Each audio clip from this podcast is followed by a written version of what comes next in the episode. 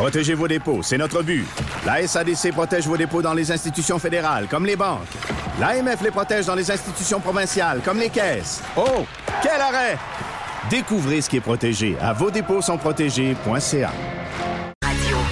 C'est en grande pompière que les gouvernements euh, américains, canadiens, mexicains ont annoncé avoir signé une nouvelle mouture de l'accord de libre-échange États-Unis-Mexique-Canada, accord qui devra par la suite être ratifié par les trois pays. Et là, tout semblait être au beau fixe. Tout le monde était content. On parlait des États-Unis qui avaient réussi à faire des gains au niveau des garanties, des conditions des, des travailleurs mexicains. Finalement, il y a l'Association de l'aluminium du Canada et notamment aussi le, Bloc québécois qui on va parler tantôt, qui ont dit euh, oh là, sommes-nous les laissés pour compte de cette entente-là? On va essayer de comprendre de, quoi il en retourne avec le président et chef de la direction de l'Association de l'aluminium du Canada, Monsieur Jean Simard, qui est en studio à Montréal. Monsieur Simard, bonjour. Bonjour. Euh, peut-être d'abord nous décrire un peu euh, ce que représente euh, le, le, le, secteur d'activité de l'aluminium, que ce soit au Canada ou au, Québec. Quelle est l'ampleur? Ben, la production d'aluminium primaire au Canada est effectuée par trois grands joueurs de classe mondiale. Aluminerie Alouette, qui est basée à Sept-Îles, avec la plus grande usine des Amériques. Ensuite, Rio Tinto Alcan, qui est établi au Saguenay et euh, Alcoa, euh, qui a euh, des sites sur la côte nord, à Bécomo, et d'autres sites à Deschambault, ainsi que dans la région de Bécancourt. Euh, une autre usine appartenant à Rio Tinto est à Kitimat en Colombie-Britannique et dans l'ensemble canadien, donc, on produit 3,2 millions de tonnes euh, de métal primaire, ce qui nous place, euh, dépendamment des, des catégories qu'on utilise, en quatrième place euh, mondiale comme producteur primaire. Une fois qu'on a dit ça, 90% de ce qu'on produit ici est exporté vers le marché américain. Donc, c'est vraiment euh, notre, notre, notre lieu d'exportation de prédilection. Ça représente combien d'emplois, ça?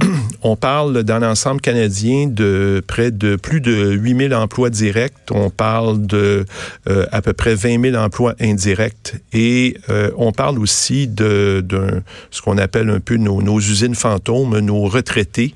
Euh, on parle d'un nombre de retraités qui frôle probablement le 15 000 personnes on comprend que l'essentiel des, activités se déroule euh, au Québec, vous l'avez euh, vous l'avez bien dit. Avant qu'on parle de l'accord comme tel et des impacts que ça peut avoir, des impacts anticipés, faut quand même se rappeler que vous l'avez pas eu facile nécessairement dans les dernières années, notamment avec l'imposition de, tarifs douaniers par les États-Unis. Déjà, ça, ça a été un passage difficile. Oui, effectivement, les tarifs euh, ont créé des remous dans le marché américain parce que d'intervenir dans un marché qui est très structuré, dans des chaînes de valeur comme la chaîne de valeur automobile, euh, qui est totalement intégrée sur le plan continental, ça cause euh, des, ça engendre des effets pervers dans le marché et euh, on les découvre au fur et à mesure qu'on avance. C'est très pernicieux là, parce que c'est pas une évidence du jour au lendemain. On, décèle éventuellement qu'on a perdu une part de marché parce qu'un client s'est a fermé boutique pour se relocaliser ailleurs ou une concurrence qui fait qui entre par un des trois pays signataires euh, est en train de rogner, de ronger nos parts de marché. Donc, les tarifs nous ont, nous ont quand même euh, mené à mal. Heureusement, on a été accompagné par nos gouvernements euh, du Québec et du Canada à travers cette, cette croisade pour se départir des tarifs. On a eu gain de cause le 17 mai et au même moment, une entente de principe est intervenue entre le Canada et les États et on a aujourd'hui euh, la conséquence de ça, c'est-à-dire pardon, euh, un accord de libre-échange avec un protocole euh, qui a été négocié et signé cette semaine. Bon, mais là, justement, on pensait qu'avec la, levée des tarifs, euh, bon, la situation redeviendrait euh, normale, ou en tout cas propice aux affaires pour vous. là, finalement, hier, signature de cette nouvelle mouture-là de l'accord, et assez rapidement, on entend qu'il y a des insatisfactions importantes du côté de votre industrie. Premièrement, est-ce que c'est venu comme une surprise, ça, ou ce qui s'est passé hier était anticipé, puis peut-être commencer par nous résumer aussi quelles sont vos craintes? Ouais. Ben écoutez, euh, si vous me permettez, je retournerai à l'entente qui est intervenue il y a a plusieurs mois, à savoir l'accord de libre-échange. Oui. Euh, pour nous, ça a été un gain euh, définitif parce que, euh, contrairement à l'entente précédente, on y a retrouvé, pour ce qui est du secteur d'automobile, des règles d'origine qui imposent un contenu dit régional, entre guillemets, de 70 pour l'aluminium et pour l'acier. Alors, qu'est-ce que ça veut dire dans cet accord-là? Eh bien, premièrement, le secteur automobile représente à peu près 40% du marché de l'aluminium. C'est très important mm. pour, euh, pour nous, pour l'Amérique. Et donc, on oblige euh, les grands fabricants automobiles à s'assurer d'un contenu de 70% d'aluminium, 70% d'acier dans le parc total de véhicules qu'ils produisent sur une base annuelle. Jusque-là, tout va bien.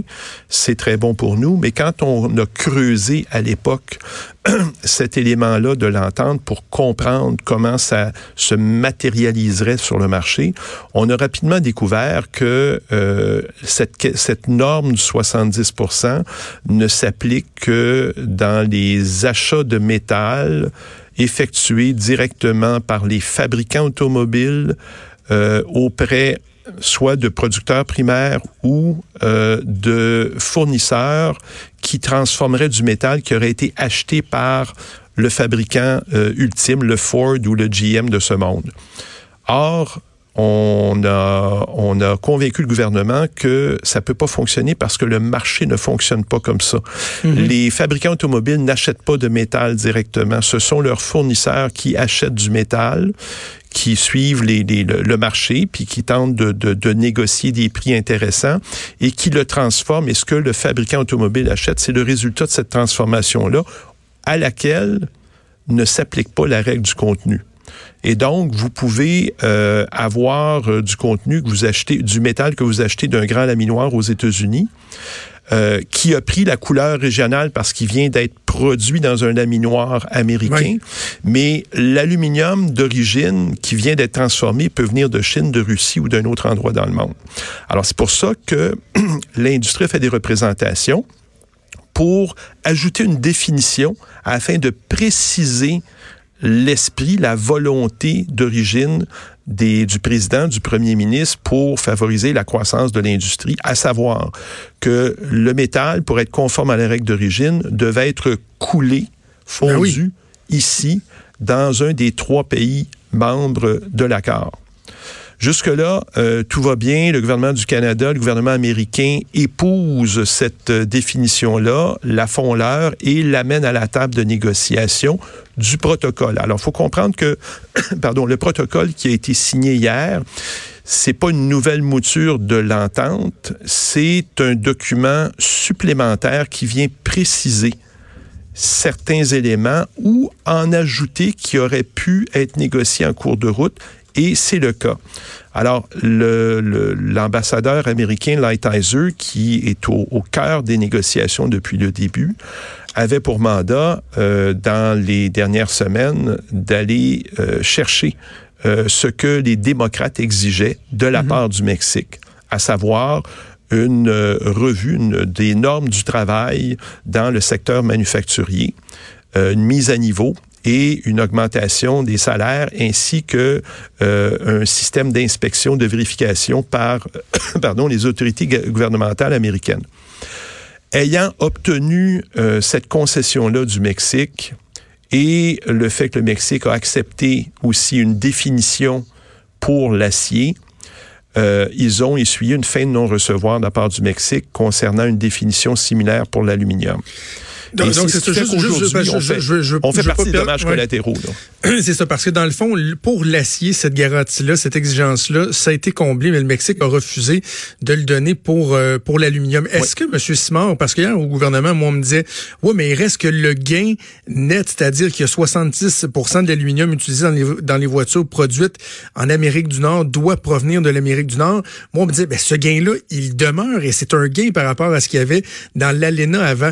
Est-ce que ça, c'est vrai ou si on craint que ben là, ce 70 %-là soit faussé par le fait que des fois, ce sera pas l'aluminium qui va réellement provenir de chez nous. C'est en plein ça.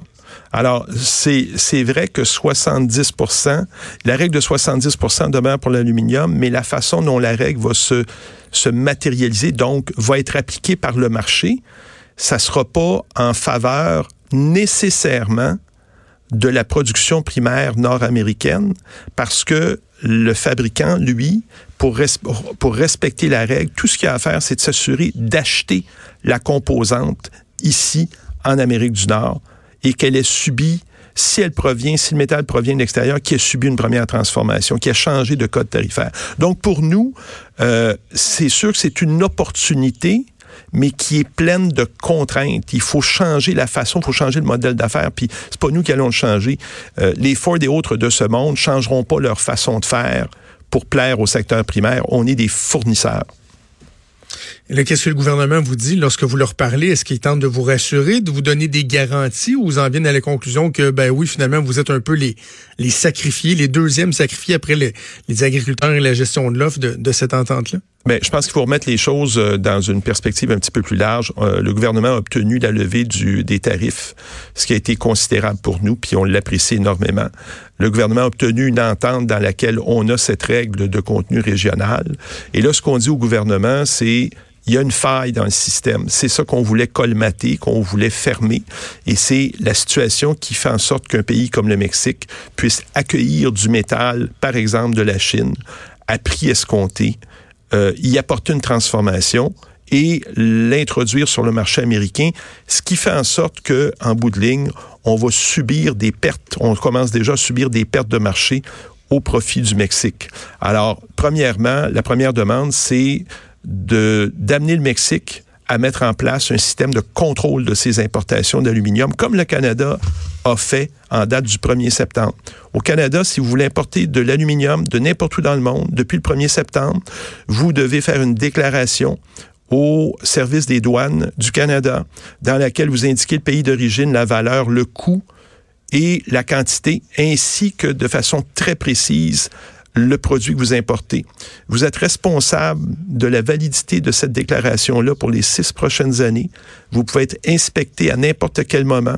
Si vous êtes trouvé en défaut parce que vous avez fait une fausse déclaration, vous êtes passible d'une amende importante et d'une peine d'emprisonnement qui peut aller jusqu'à 12 mois. Mais plus important, et c'est ce qu'on vise, l'information est publique sur le site de l'Agence des douanes la semaine suivant la déclaration.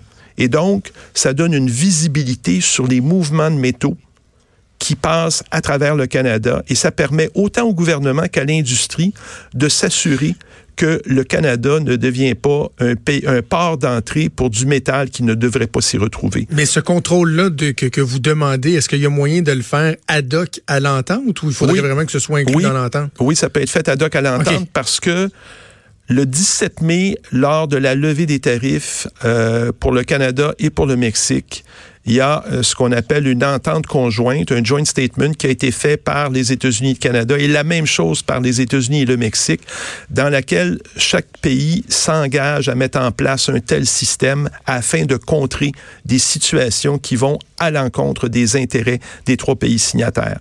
Le Canada s'est acquitté de son engagement, a développé un modèle qui est très robuste c'est maintenant au tour du Mexique, s'il est de bonne foi, de mettre en place un système comme celui-là et on demande au gouvernement de, de, procéder. Tout n'est pas perdu. OK, bon, ben merci euh, Jean Simon, président et chef de la direction de l'Association de l'aluminium du Canada. Merci de nous avoir expliqué ça. Je vous en prie.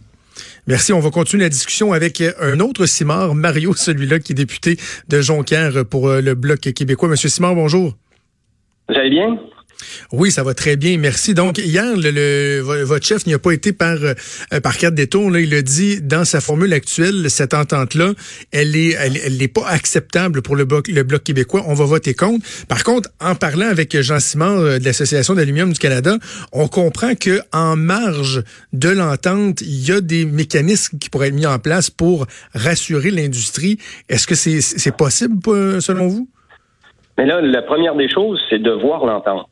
Euh, on a fait aujourd'hui une sortie avec euh, M. Blanchet et puis euh, ce qu'il demande, c'est la ministre, elle a simplement à prendre contact avec M. Blanchet puis nous montrer le document. Moi, ce que je trouve étrange, c'est que j'entends un son de cloche des syndicats, j'entends un son de cloche aussi de certaines personnes de Rio Tinto Alcan, qui est producteur majeur d'aluminium ici au Québec, et eux, ils ont des inquiétudes. Et là, ben, pourquoi la ministre, elle, elle, appelle pas ces gens-là pour pour répondre à ce que sont les inquiétudes, c'est ça qui sent pas bon, d'après moi. C'est ça qui, était, qui, qui, devient embêtant. Aujourd'hui, ils ont cultivé un flou là, sur le fameux 70 ben de, de, de, contenu de l'aluminium. Mais est-ce que le 70 là, est-ce qu'il parle des pièces d'auto ou est-ce qu'il parle véritablement du métal, de l'aluminium? C'est ça que c'est ça qu'on sait pas. Ben, et, comme je disais, euh, comme je discutais avec Jean Simard, c'est qu'au gouvernement, on nous dit, moi hier, on me dit au bureau du premier ministre, ah oui, mais tu sais, il y a quand même le gain de 70% d'aluminium utilisé dans les voitures produites en Amérique du Nord qui devra produire, pardon, euh, provenir de l'Amérique du Nord. Mais là, on, on ben comprend que l'imbroglio ben fait en sorte qu'il y a du il y a certains matériaux qui vont venir de Chine, mais qui ultimement vont être considérés comme étant ben euh, provenant d'Amérique du Nord. Ça marche pas? ben oui, mais à ce que je sache, moi, le Mexique, c'est en Amérique du Nord. Là. Puis le Mexique, ils n'en produisent pas d'aluminium. De, ils vont chercher ça en Chine. Le pire aluminium que tu peux pas avoir, qui est, qui est fait à partir de, de charbon, donc, euh, pour la question environnementale, dont se targue le gouvernement libéral, on repassera. Là. Donc, le, Mexique pour aller chercher de l'aluminium en Chine, pour aller chercher de l'aluminium en Russie, pour aller chercher de l'aluminium dans certains pays du Moyen-Orient, rechipper ça en pièces d'auto aux États-Unis, nous faire une concurrence qui est déloyale. Ils n'auraient pas payé de barrière tarifaire à ce moment-là, et nous, on se fait avoir sur toute la ligne. Mais on sait, M. Simard, qu'on n'est pas en position de force par rapport euh, aux États-Unis, puis en plus à l'économie du Mexique qui est émergente.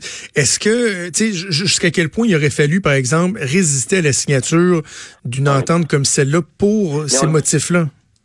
On n'est pas en on n'est jamais en position de force si on écoute le gouvernement du Canada. Nous, au Québec, l'industrie forestière a été sacrifiée.